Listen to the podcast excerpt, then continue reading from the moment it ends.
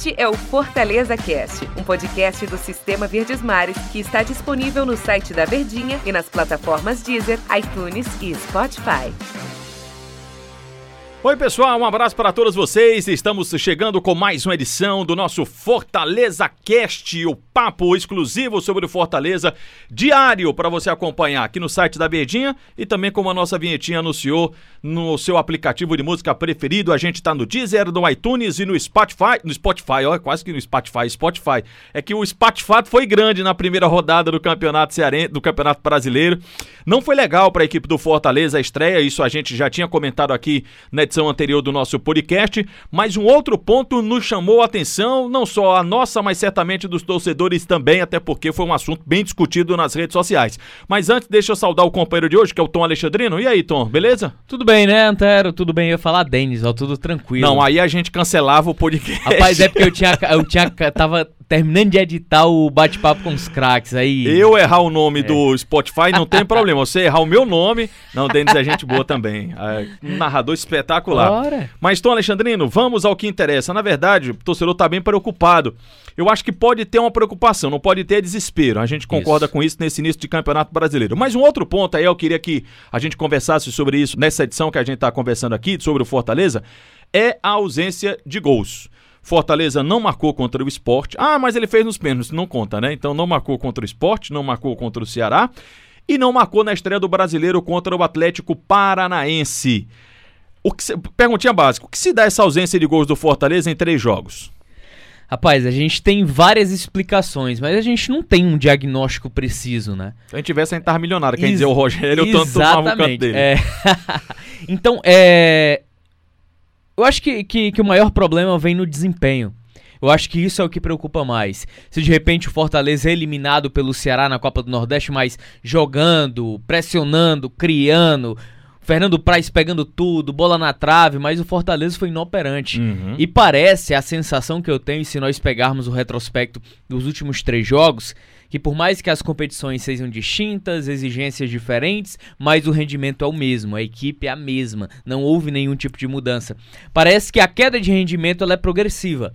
Contra o esporte jogou mal, mas ainda em algum momento conseguiu ali dar um sufoco no esporte. Talvez até pela postura, não sei se você concorda, talvez pela, até pela postura do próprio adversário. O esporte foi um time que ficou mais fechado, não sei, mas pode completar aí. Então. Isso, exatamente. Mas assim, é, a queda de rendimento ela acabou sendo progressiva. Esporte e Ceará, eles usaram praticamente o mesmo, a mesma forma de atuar.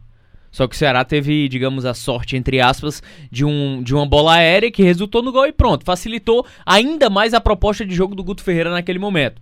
Aí vamos pensar o seguinte: vamos lá. Jogo contra o esporte. Será o Fortaleza jogou mal. Contra o Ceará, foi pior do que o jogo contra o esporte. Aí a gente vai contra o Atlético Paranaense, que foi pior do que o jogo contra o Ceará. Então, essa queda de rendimento que a gente consegue perceber, existe um progresso negativo. E aí a gente pode usar vários questionamentos. Vamos lá. Equipes como Fortaleza, que atacam e defendem em equilíbrio, que há, digamos assim, é, uma proposta, uhum. tem uma exigência física maior do que a equipe que só defende. Que é o caso do Ceará, o caso do esporte, que se propõe apenas a defender. Equipes assim, fisicamente, elas são menos exigidas. A gente pode entrar no aspecto fisicamente. Fortaleza caiu de rendimento? É, não era para ter caído. Será que é um aspecto pra gente colocar em pauta? Eu acho que isso que deu ainda mais susto no torcedor, porque ele passou, teve um tempo até a estreia do brasileiro.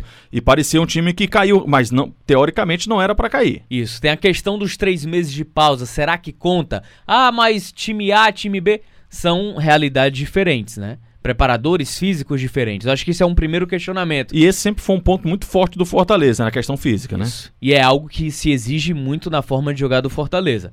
Segundo ponto, os volantes são o coração do time. Felipe e Juninho. A partir do momento que esses caras não conseguem bombear as jogadas, Fortaleza sofre demais. Divide então a responsabilidade, não é só do Romarinho, do Oswaldo, do David do Wellington Paulista com relação ao último jogo. A gente vai chegar lá. Tá. E aí a gente tem uns volantes Felipe e Juninho com queda de rendimento. Ah, Felipe e Juninho não estão jogando bem, então a alternativa é pelos lados ou por dentro com o Romarinho. Mas Oswaldo tá mal, David tá mal e Romarinho, como gosta de falar o Wilton Bezerra, tá meio vagalume. Acende e apaga em vários momentos. E aí o Fortaleza, ele apoia o seu jogo, primeiramente coletivo e depois individual. Coletivo não tá funcionando, nem individual. Felipe Juninho abaixo, Romarinho, Oswaldo e David abaixo. A espinha dorsal de produção ofensiva do time. Metade e aí não tá time. jogando nada. E acaba não jogando bem. Só que a preocupação não é essa. Hum. A preocupação, Antero, o torcedor que tá nos acompanhando, não são os três jogos sem vitória, os três jogos sem fazer gols, os três jogos com rendimento abaixo. O problema é Felipe Juninho estando abaixo, quem é que substitui? Oswaldo, quem substitui Oswaldo? Quem substitui David? Era, eu ia chegar nesse ponto, parece que você estava adivinhando, Tom, aqui o que eu estava pensando, porque contra o Ceará, o Fortaleza foi um time diferente no ataque. Vocês lembram, né? Que não teve a presença de Wellington Paulista, ou seja, é, me dá a sensação de que o Rogério tentou, e eu costumo sempre falar que é preciso dividir as responsabilidades. O Rogério tem a sua parcela até agora, até porque ele é o comandante, mas não dá para colocar toda a responsabilidade em cima dele. Não existe esquema tático sem jogador. Por mais que você monte o cara não desempenho, se o cara não, não tem esquema tático.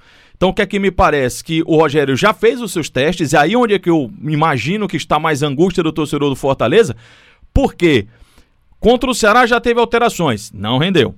Contra o esporte e contra o Atlético Paranaense, foi aquela mesma formação, a formação tradicional. Contra pegar o último jogo do Furacão, não rendeu, tanto que perdeu por 2 a 0 E o grande ponto de interrogação é: já vem o São Paulo aí, como é que vai ser? Aliás, quem que vai ser? Em pouquinho tempo, o jogo foi sábado, o outro já é quinta-feira, tem uma viagem no meio do caminho.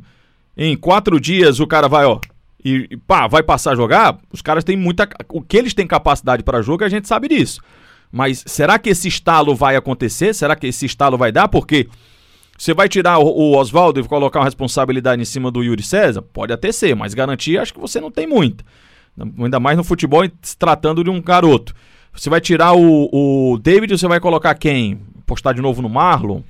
Você muda o esquema tático para tirar de novo um camisa 9 e colocar um, um, um- um ataque mais leve? Ou seja, eu, eu, eu percebo que o Rogério já fez os seus testes, já, já mostrou inclusive para o torcedor as alternativas, mas mesmo assim, no, num último cenário, elas não aconteceram, elas não renderam. Eu acho que o que preocupa também, até em relação ao jogo do Atlético Paranaense, que a gente pode talvez considerar alguns aspectos acidente de percurso, nada deu certo.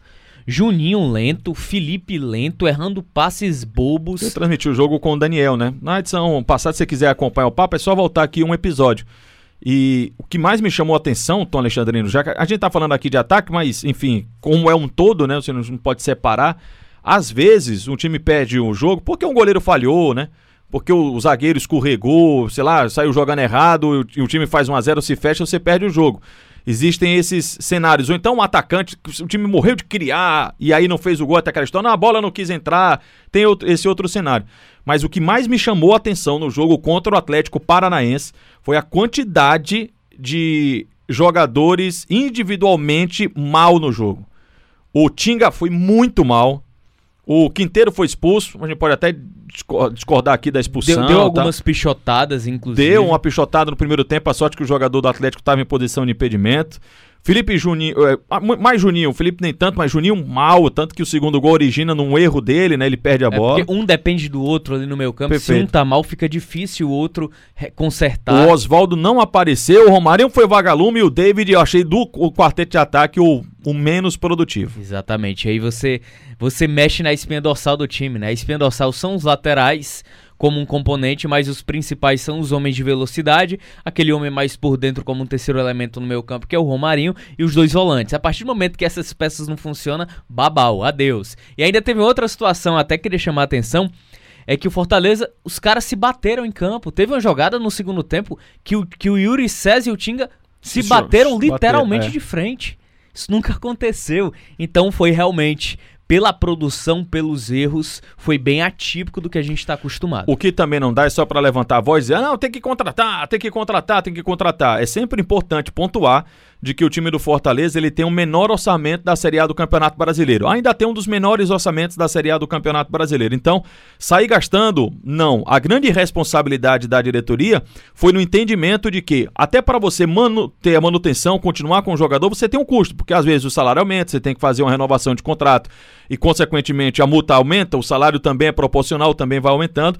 Então, a, a grande responsabilidade, a grande missão da diretoria do Fortaleza foi que a gente como o Tom até já falou também aqui, vamos dar um tempo, umas 10 rodadas para a gente analisar se esse grupo de 2020, que é o mesmo de 2019, com algumas exceções, pontuais e importantes exceções, ele tem condições de repetir o desempenho de 2019. Aí é onde está a grande missão e a grande responsabilidade da diretoria, da comissão técnica do Fortaleza.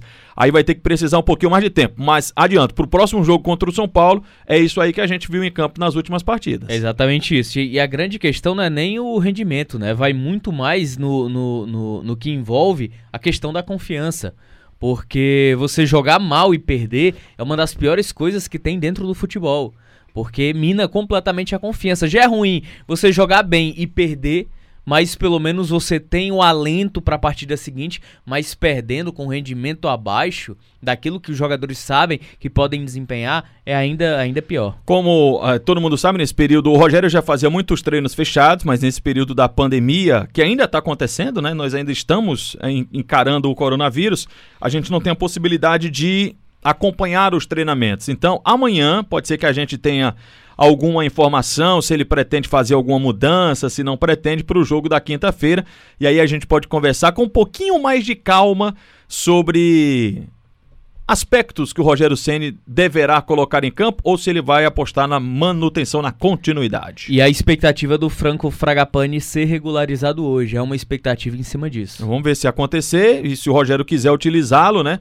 Tá precisando de gente para dar opções. Mas a gente conversa mais à frente, né, Tom? Isso aí, valeu. Valeu, hein? valeu. Obrigado a todo mundo. Ó, compartilha com os amigos aí, vai sempre curtindo, porque todo dia a gente tá aqui batendo papo sobre o Fortaleza no Fortaleza Cast. Até amanhã.